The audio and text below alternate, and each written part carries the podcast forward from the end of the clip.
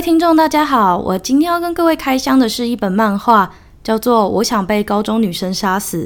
作者是日本人，他应该是笔名，叫做谷屋兔丸。这本书可以说是我近期看过最有趣的一本漫画之一。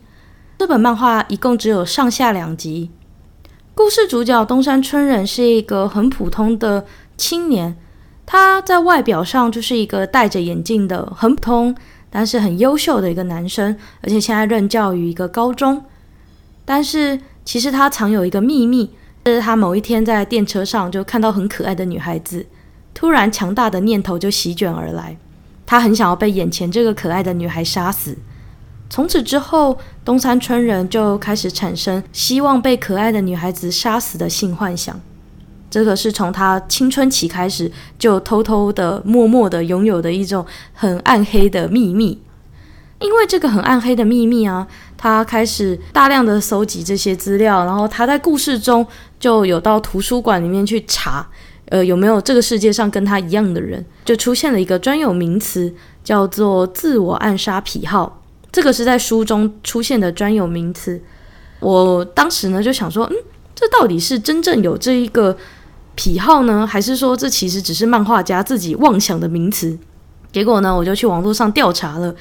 没想到这个居然是真实存在的啊！我在英文的维基百科上就看到了有关这个癖好的介绍，大致的内容翻译成中文，意思就是对于死亡风险有充满向往与想象的渴望。拥有这样癖好的人呢，虽然不一定会在现实生活中去试图产生生命的危险，但是呢，他们对于这个死亡经验呢，因为充满了憧憬，所以呢，他们对于像例如说溺水啊，或者是被绞杀这种缺氧而死的状态，非常的向往，所以他们可能像。之前我有听过一种，就是所谓的窒息式性爱，这种就是他们会在性爱的途中带入一些呃，让这个另一方窒息的这种状态，就是有一种这种濒死的这种体验，他们会对这种濒死的体验有很高的想象摄入，就想到我以前大学的时候曾经读过的一本书，那本书叫做《性病态两百三十八个真实档案》。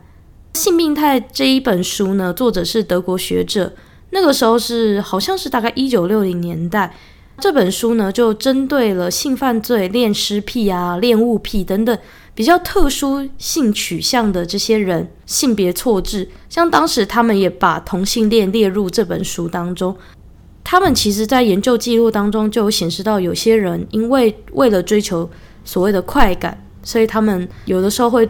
做出一些脱序的、远离社会规范的行为，像例如说有强烈恋恋物癖倾向的人呢，他们可能就会呃去偷窃；那他们如果有恋尸癖的呃倾向的人呢，可能就会去亵渎尸体；同性倾向的人呢，可能就会去击奸幼童或者是怎么样，就是他们会呃针对。这些犯罪者呢，去研究说，诶，到底为什么当初会做这项的犯罪？而且甚至有他在书中有一些极端案例，是他们必须要透过伤害他人，甚至让对方死亡，就是杀死他人去产生快感这件事情。所以就是让我体会到一件事情，说，呃，这个世界上真的有千千万万种人。其实这本书就算是现代出版，也也是蛮。也是蛮惊天动地的啊，就是也算是现代来说，其实这本书也也是还蛮不正常的，就是它比较有争议性。所以在当时，就是即使现在都已经有这么有争议性了，那在当时那个年代，其实是更加的会受到挞伐的。所以那个时候呢，学这个德国学者，虽然他是德国人，但他是用拉丁文去书写的，因为他在书中其实就表明说，他用拉丁文这种比较复杂的语言呢，就是为了避免说有一些可能不是这方面专业，不是医学或精神学方面专业的人呢，他们会去扭曲，或者是去像是像我们现在台湾的记者常常会做的啊，剪下贴上啊，就是断章取义啦。他是他用拉丁文写，就是想要筛选掉一些不不懂这一块专业，或者是没有受过高知识教育的这些人，他要筛选掉这些人，以免说他好不容易做出来的这些个案研究，因为某些缘故就被一些喜欢煽动人心的人，就是去煽动，然后说导致这个研究会产生一些问题。其实我觉得他做了一个很伟大的事情。该怎么讲？因为这这样方面研究其实很容易受到挞伐，被当作众矢之的。可是这个学者他愿意在那样的年代、那样的状态下，愿意去做这样子很容易受到挞伐的研究，甚至很勇敢的在一九六五年比较相对保守的年代去发表这个论文，其实很不容易。我很认真的说，就是。我还蛮敬佩这个学者的，因为我自己看完这本书，我真的是学到蛮多的。我知道说，哦，原来这个世界上有人就是这样，他不是像我们一般人能够想象的，他可能有经历过一些事情，有一些经验，有一些精神上的体验，所以他产生了比较错乱的性快感的来源，他拥有一些跟正常人不一样的状态。嗯，我不知道，就是我看完那本书之后，我再来看《我想被女高中生杀死》这个这个漫画。我看完觉得古屋兔丸这个作者就很有趣，他用一个也是蛮争议性蛮大的主题去画这样的漫画。他的他的那个漫画的那个视角人称是一直有在变变化的，而且每一个角色其实都有他不正常的一面，就是他他在这个故事里面的每一个角色其实都有一些。都有一些他自己的小秘密，或他的他自己的一些小小的黑暗面，或者是一些比较扭曲的一面，比较非非理性、非正常的一面。我很推荐喜欢 B 级电影啊，或者是 B 级的小说啊，比较特殊题材的小说的这种爱好者，请一定要去看看这部漫画。我我觉得会产生不同的视野，去观看一些特殊精神问题的人。我很强烈推荐这本漫画，虽然它只有两集。其实它有两，它只有两集，有一个好处就是你看完也没什么负担，就是把它看完。它算是一个蛮轻松的小品，小小小品文啊。它给我的感觉跟伊藤润二有点有点像，就是伊藤有一部叫做什么，有有一部漫画，我我一下忘记他名字啊。就伊藤润二有一个漫画，里面就在讲有一个小孩，就是。疯疯癫癫的小孩的一一本漫画，蛮好笑的。我也是觉得下次有机会，我也可以介绍那一本伊藤润二的呃漫画给大家知道。像我觉得喜欢这种奇怪题材的人都很适合看这本书，因为我觉得是呃性病态两百三十八个真实档案那一个理性的方式，像是医生，像是精神科医生或者是心理辅导师在在写个案的方式，在写每一个人的每一个人的。案子，所以感觉比较理性，比较冷冷的。可是那个我想被高中女生杀死这个漫画呢，它真的是比较人性化，比较有人味的方式去去探讨为什么这个主角想要被高中女生杀死，还有他如何去规划好他的人生，他的人生计划，就是被高中女生杀死的这个人生计划的过程，就是蛮有趣的。这两本书我都还蛮推荐，对这方面议题有兴趣的人可以看。那还有一个小小说，就是我未来未来在小众开箱也很想介绍一本小说，叫做《军犬》。军是军人的军，犬是呃就是狗狗汪汪那个犬。军犬这个小说我未来也很想介绍，它是我在大学一年级呃高中三年级啊，其实是我十七岁半的时候有一次去基本书坊看到的。哦，基本书房是台湾很很重要的一个。呃，LGBT 的书房就是书店，就是 LGBT 就是那个 L 就是 lesbian，G 就 gay 嘛，然后 B 好像是 bi bisexual 就是双性恋，bi 呃对，T 好像是呃 transition 还是全全什么？全呃就是呃跨性别的意思，就是这 LGBT 就是这个比较特殊的族群。台湾有一些那个书书店是 L 像。好好书房，还有什么基本书房？它它的书有一些书是蛮特别的书，其中有一本叫做《军犬》。《军犬》这本书也是探讨特殊的性癖好的性取向、性癖好的的小说，而且是台湾的哦，是台湾的小说。呃，最近好像二零一九，诶，二零一九年的时候被拍成电影，在那个金穗奖的时候有被售票放映。对，我突然一下子忘记要怎么讲，诶，好好笑。军犬这个小说我也很强烈推荐，对性别、对这种性的议题啊、特殊性取向的议题有兴趣的朋友，也是欢迎他们，欢迎你们去看他的原作小说。他的原作小说居然有两个结局，我也觉得蛮特别的。啊，那时候我那时候买那本书到底是为什么？哦，我想起来了。虽然我这个我这一集不会讲到这个小说，我下次有机会再开一集讲。但是我可以先讲为什么会看到这本书。就是我那时候完全不知道基本书房还好好书书店这件事情，就是我不知道 LGBT 专门的书店这件事情。然后那时候我进去基本书房的时候，我就走进去，然后就看到一本书，它是全黑的封面，然后它的字是白色的。我忘记那个时候是怎么样，反正它就打折，好像是二手书还是怎样。我我那时候看到军犬的时候，我以为是什么奇幻小说，然后我就去结账了。然后我回到家之后就打开就啊，新世界，新世界，真的，我真的下次小众开箱的时候，我一定会跟大家介绍这本书，因为太有趣，它故事内容也很有趣。有机会的话，我也很想要朗读这本书。就是分一集一集的朗读这样，也如果有机会的话，但它还蛮长，它它书超厚的，它那本书一个砖块那么厚。好，那我们回到就是想要被高中女生杀死这本书好了，就是这本书，我觉得它是漫画，然后对于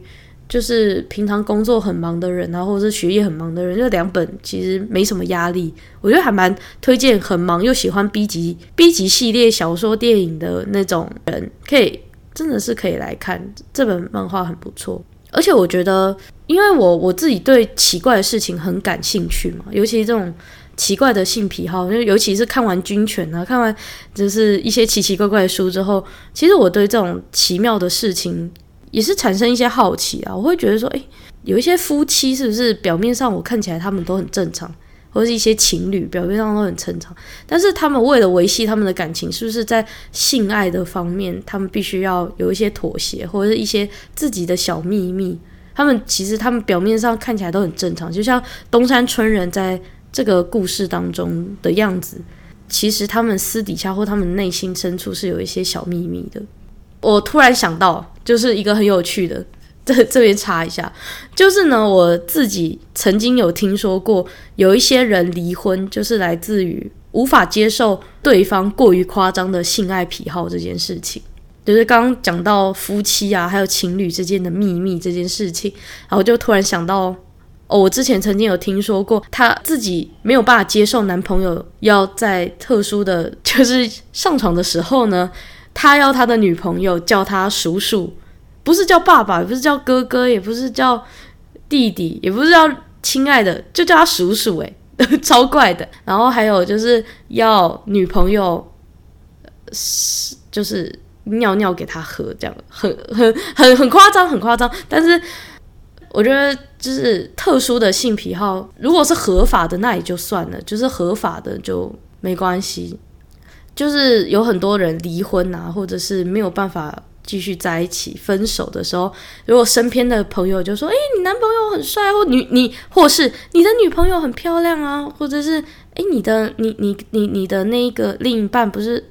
各方面条件都还不错吗？公务员呐、有稳定工作啊，然后长相也不错啊，然后鸡鸡太小吗？然后这样 就是就是嗯，是是就是物理上的条件都很不错。”会不会他们离婚，或是他们分手，是有他们一些小小的秘密，是别人不可以知道的？我常常会这么觉得，就是也许有些表面上看起来很好的情侣或者是夫妻，他们其实有一些小秘密是外人无法得知的。这样子，有有可爱小秘密的话，我要分享一个我的女性长辈给我的一些小小的很可爱的小秘密。他说。就是这个女生的朋友，因为我我身边朋友很就是来自四面八方，可能没有到很熟，但是就是可以聊天。然后有一次就遇到一个长辈，然后那个长辈女生呢，就她看起来就是一个和蔼可亲的大，算是大婶吧。她她她就很积极的想要帮我介绍男朋友，她就说：“哎呀，你那么可爱，你一定要就是交往个男朋友试试看呢，嗯，一定要怎样呢？”然后。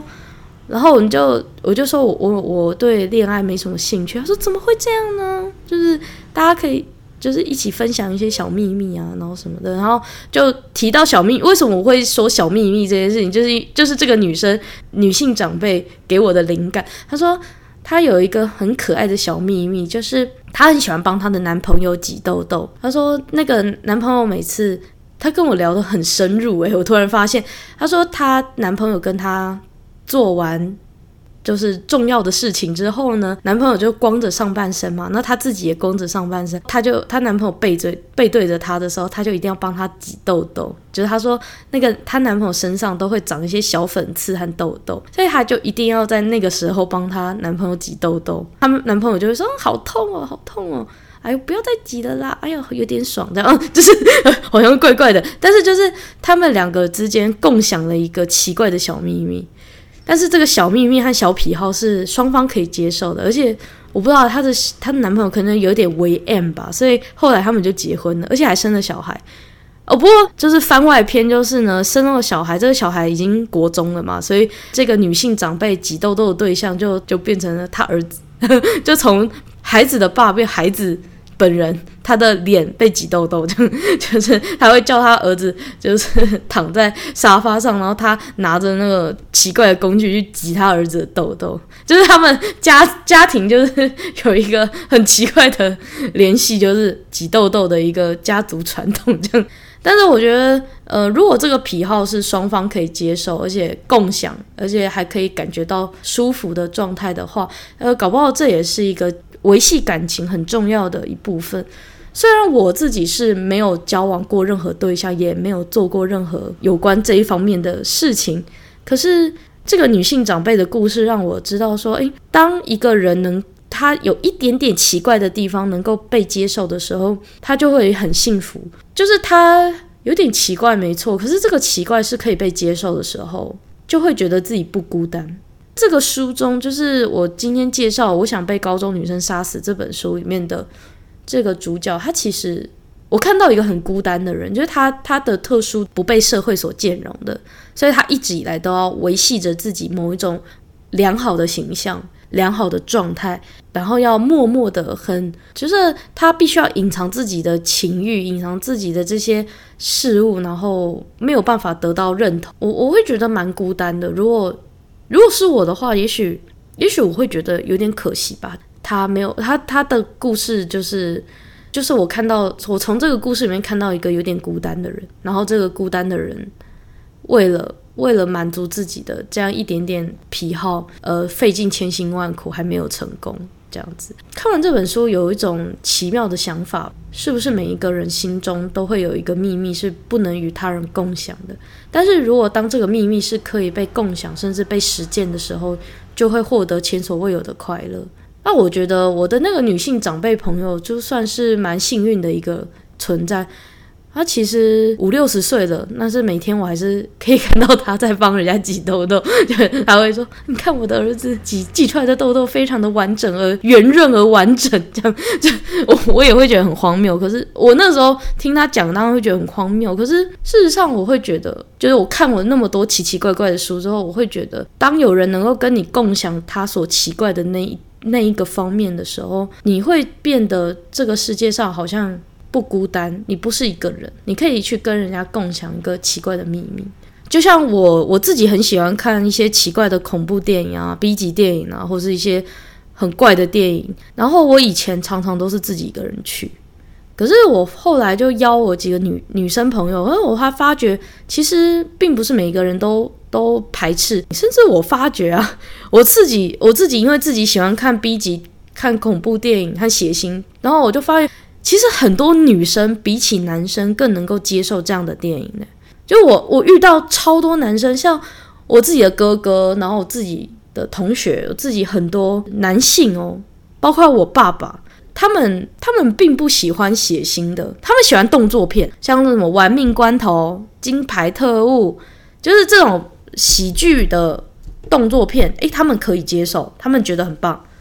可是要他们看那种，嗯，我举个比方，异形，例如哪一些很奇怪，安娜贝尔吧，或者是厉阴房，走绝命终结站，类似像绝命终结站，有点血腥，然后诡异恐怖，还有还有像有一些，我最近看了一部片，呃，有一有一部片我忘记它的名字，但是它故事内容大概就是说有一个外星人，他来到了地球，就因为飞行器坏掉还是什么，所以他必须要留在台，呃，必须要留在地球的生态里面。结果他就伪装成小朋友，他就是小朋友外星人。结果他就一直跟正常人不一样。结果。他跟正常人不一样的结果就是，跟正常人不一样的结果就是，他常常会有一些脱序的行为，一些比较血腥暴力的行为。最后才发现说，哦，原来他是一个外星人，就是这样的奇怪的故事，有点 B 级电影的故事。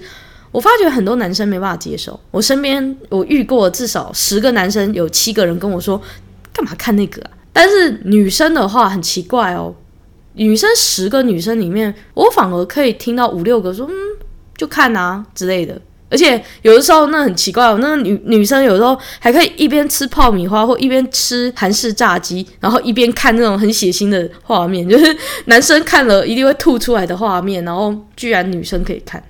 后来就是我哥哥有跟我讨论这件事情，就说：“诶，为什么女生比较能够接受奇怪的电影？”我们得出一个结论，就是因为女生有月经。女生有月经这件事情，我自己因为我是女生，所以我不知道原来这件事情是原来这件事情也可以是一个关键的原因。他说女生女生有月经，所以几乎每一个月都可以看到血液血液流出的画面。可是男生不一样，男生没有月经这件事，男生一旦受伤就等于诶，男生一旦流血就等于受伤。可是女生的流血有的时候不等于受伤，有的时候女生的流血只是代表。正常的生理状态，女生其实对于血液或对于血腥这件事情，可以比男生更能够接受，或者是更能够容忍疼痛。而且因为女生要生小孩，所以人的生理机制本身就是很神奇的，就是女生比较能够忍痛。在生活当中，像。我哥只要一撞到一个小指头，说什么就就痛到好像要死要活一样。看到电影里面有男生的生殖器被踢的时候，女生都没感觉，可是男生就是马上捂住自己的生殖器嘛，我说呃，这也太痛了吧，这样。所以他我们得出了一个结论，就是女生比较反而在生理结构上，应该理论上会比男生更能够接受血腥和恐怖，因为那是一个。生理的结构上的优势吧，我觉得是优势。就是我想被高中女生杀死这一本漫画，其实就我身边的很多人来说啦，我哥就会说：“你看这个干嘛？” 会觉得这么血腥，这么恐怖，呃，就是光是名字就就是比较恐怖片情节的这种感觉的漫画，你会想要看。对我来说。第一个，我有女性的优势，就是 我有女性的优势。然后第二个就是我真的对这个题材太有兴趣了。我会看这本书是因为我我们家附近有一个租书店，然后那个时候因为《火影忍者》七十二集被我看完了，我不知道看什么，然后就一突然看到隔壁放着《想被高中女生杀死》，被那一个标题所吸引，所以我就租下来看。嗯，那接下来就是让我为这一个小众开箱做一个小结尾，就是呢。我希望大家都可以接受身边奇奇怪怪的事情，尤其有的时候，有些人就是有一些小小可爱的、可爱或丑陋的小癖好，尤其是如果在一段关系或友谊啊、亲人之间，有一些奇怪、恶心的小癖好，反而能够成为嗯、情感增增加情感的一个管道。故事中这个主角他很可惜，他的癖好实在是真的是超乎正常人能够容忍的范围，他很孤单。而我，